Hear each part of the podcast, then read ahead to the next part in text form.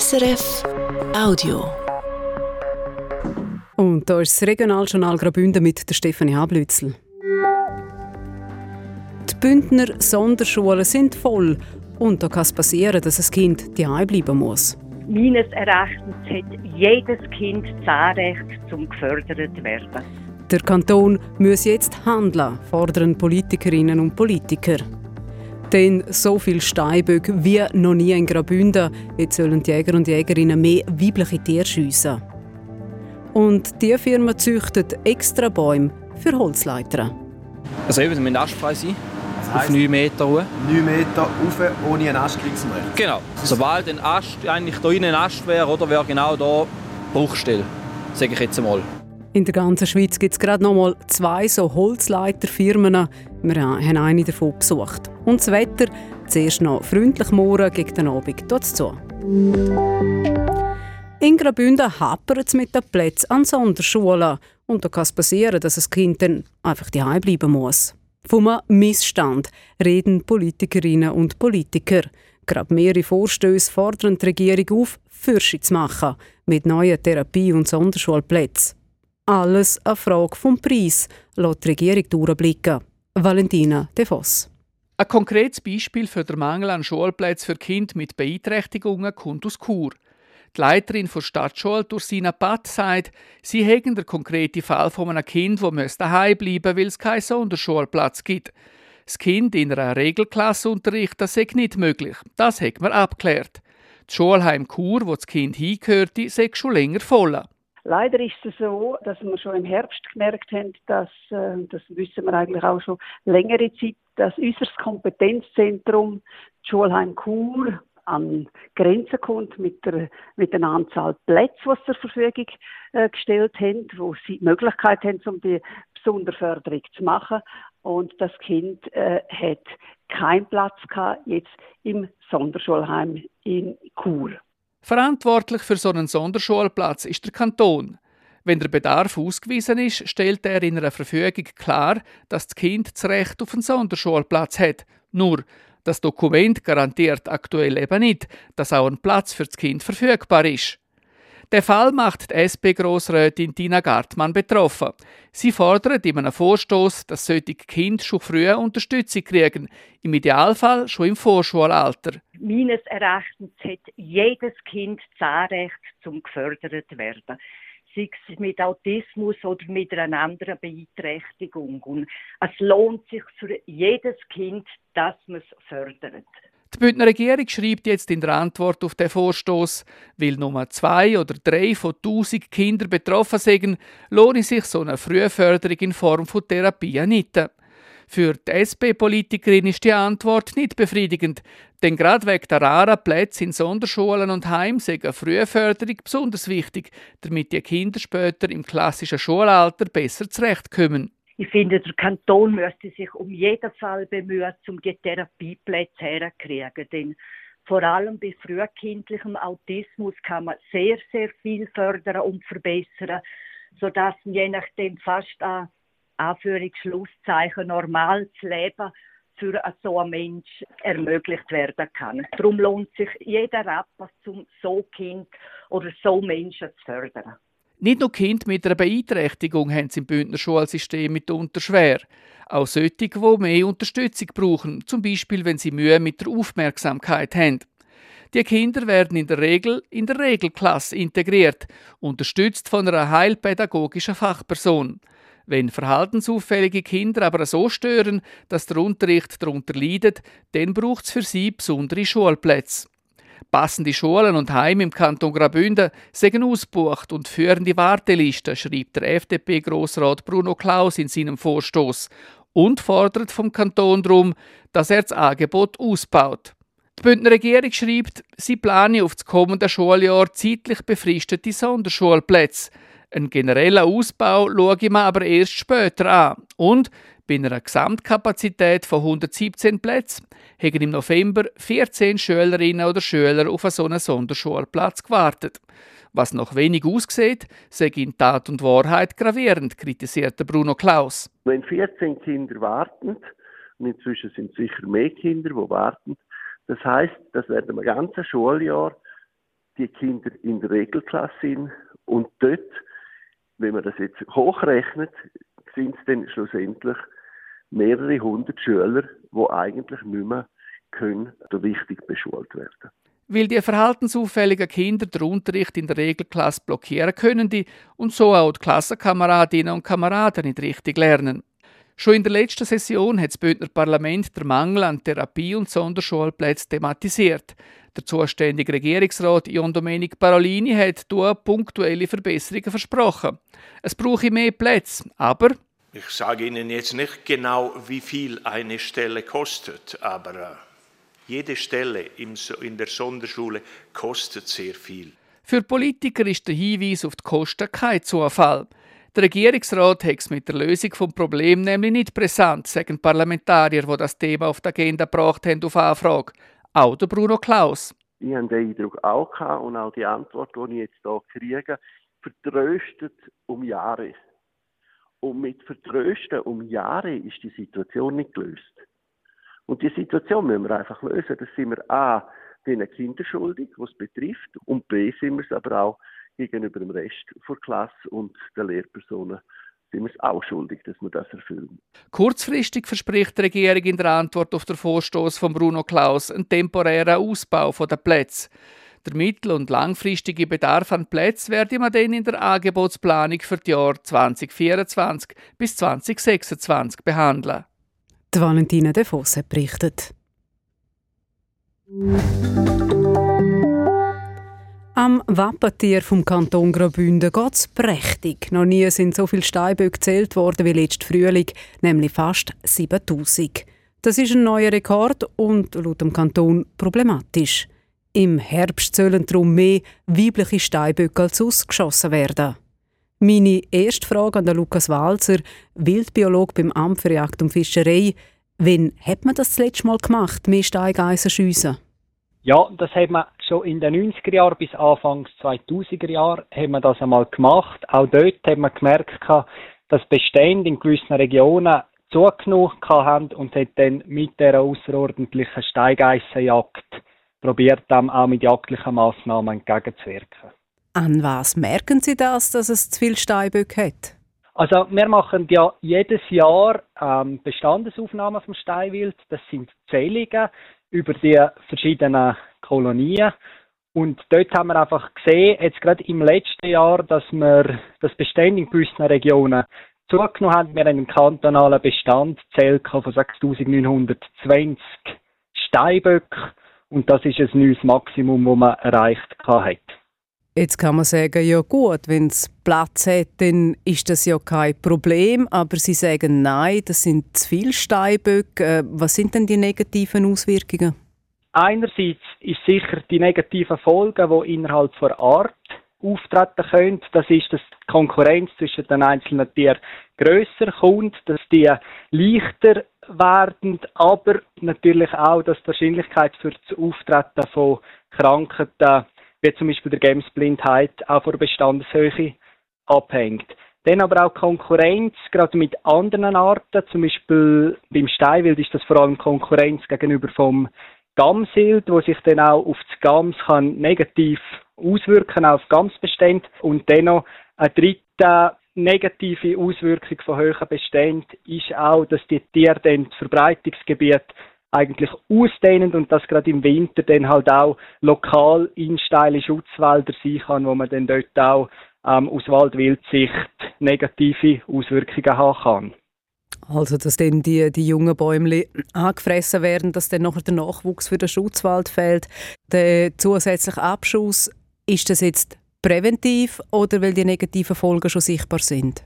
Nein, es ist hauptsächlich ist präventiv, dass wir einfach die, die Steinwildbestände auch in den einzelnen Regionen wirklich gesund behalten und dass man es gar nicht so weit kommen lassen will, dass man negative Auswirkungen merkt. Jetzt, Herr Walzer, äh, 54 äh, zusätzliche Geisen sollen geschossen werden. Ist das jetzt viel oder wenig? Es ist relativ viel.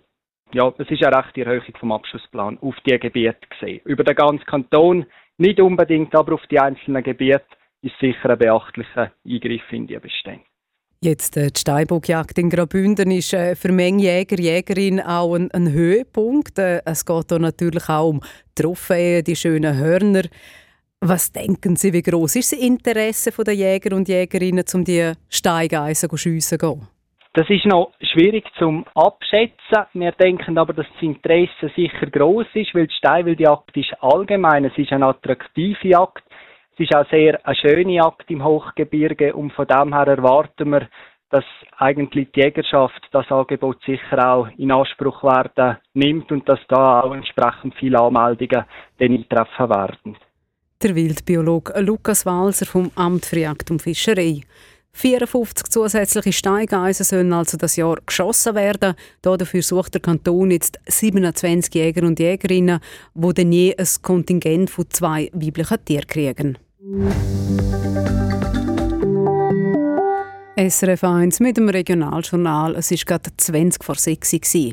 Holzleiter, man sieht sie so fast bei jeder Schür. Und so Holzleiter in der Schweiz fabrizieren, tun gerade mal noch zwei Firmen. Die grösser ist im Thurgau die und im Holzleitergeschäft schon seit über 100 Jahren.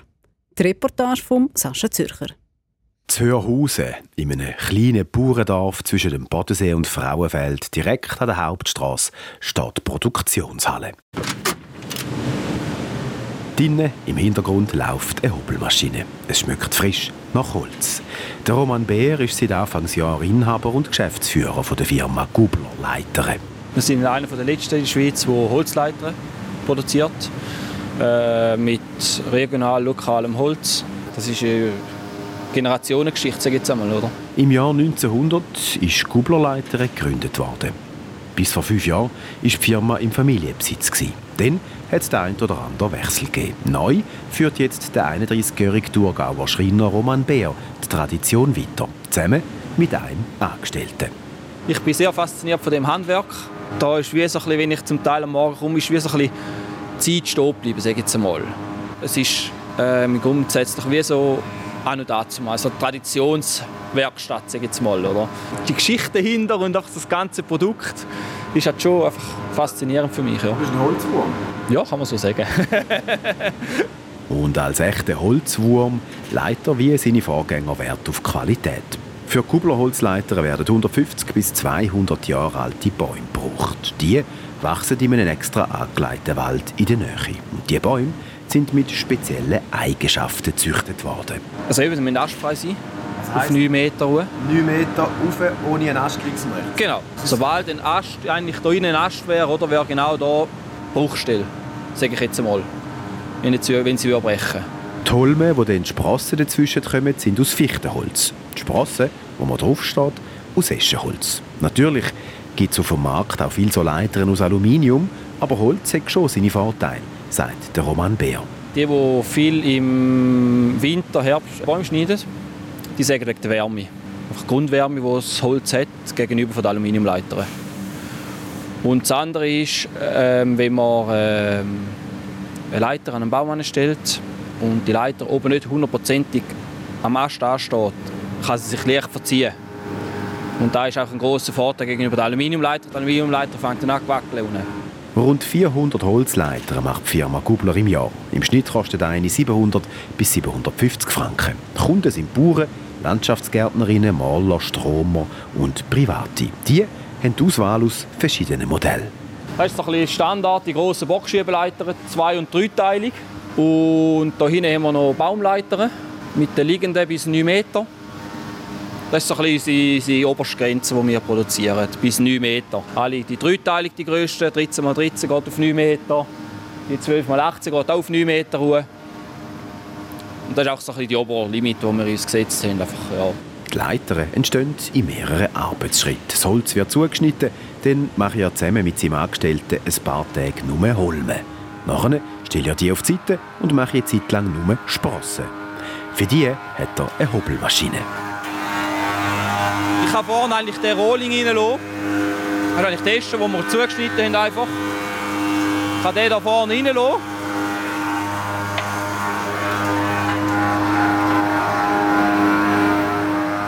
Und dann kommt es eigentlich hier hinten raus, fertig gehobelt alle vier Seiten, plus hier ein leichter Radius dran. Und somit habe ich die Sprossen weiter, also parat zum Weiterverarbeiten, äh, um dann den Zapfen zu machen. Da braucht es einen Hammer, um die Sprosse in die Holme reinzuschlagen. Anschliessend packt er den Akkuschrauber und montiert die Metallbeschläge. Äh, jetzt hier wir den oberen Beschlag montieren. Und dann nachher eigentlich den Oberteil drin auf und ab schiebt, oder? Das ist eine zwei- oder eine dreiteilige? Das ist jetzt eine zweiteilige. Die braucht man für Bäume, oder? Genau. Das ist jetzt einer der Klassiker mit zwölf Sprossen, wo äh, die meisten äh, oder viele Landschaftsgärtner haben. Wenn er seine Holzleiter mache, erzählt der Roman Beer während dem Arbeiten weiter, sie gibt Nachhaltigkeit wichtig. Nicht nur sind alle Produkte vom Holz über die Sicherheitsspanne und die Metallbeschläge aus der Schweiz, seine Leitern, die leben auch lang. Bis zu 40 Jahre, sagt er. Und wenn mal etwas kaputt geht, dann könne er jedes einzelne Teil wieder flicken. Wir haben auch immer alle Jahr irgendwo Grössenordnung 100 Reparaturen. Sei es eine Astreibbarkeit, sei es einfach altersbedingt natürlich auch. Eben, ich meine, wir haben, im Schnitt sind unsere Leiter irgendwo 25, 30-jährig, wo es so ankommen, wenn wir mal einen Spass ersetzen Und dann gehen die wieder und dann können sie es noch mal 10, 15 Jahre lang brauchen. Dazu kommt, dass wenn eine von seinen Holzleitern dann mal wirklich nicht mehr geflickt werden können, dass man die dann zu 100% recyceln und in den Naturkreislauf zurückgeben Also für mich ist vor allem so ein das Holz ein Naturprodukt und hat wirklich einfach ein reines Schweizer Produkt. Die Schweizer Tradition noch ein bisschen erhalten, sage ich jetzt mal. Oder? Und ist halt einfach noch, sage jetzt mal, noch ein Handwerk, das dahinter ist. Sagt und macht sich an die nächste Holzleiter.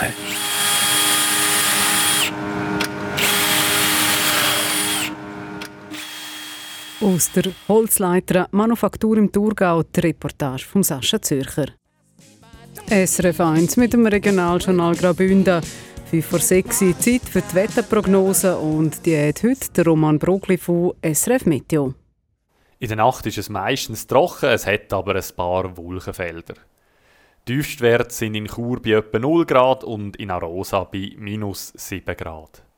Morgen ist es dann lang freundlich, vor allem am Morgen kommt die Sonne noch durch, trotz ein paar Wolkenresten, die es am Morgen noch hat. Gegen den Abend da werden die Wolken langsam dicht und decken die Sonne ab. Es könnte dann teilweise auch ein bisschen Regen oder Schnee geben. Die Schneefallgrenze die wäre um etwa 800 Meter. Es ist morgen ein bisschen milder als heute. Im Churer gibt es am Nachmittag 10 Grad.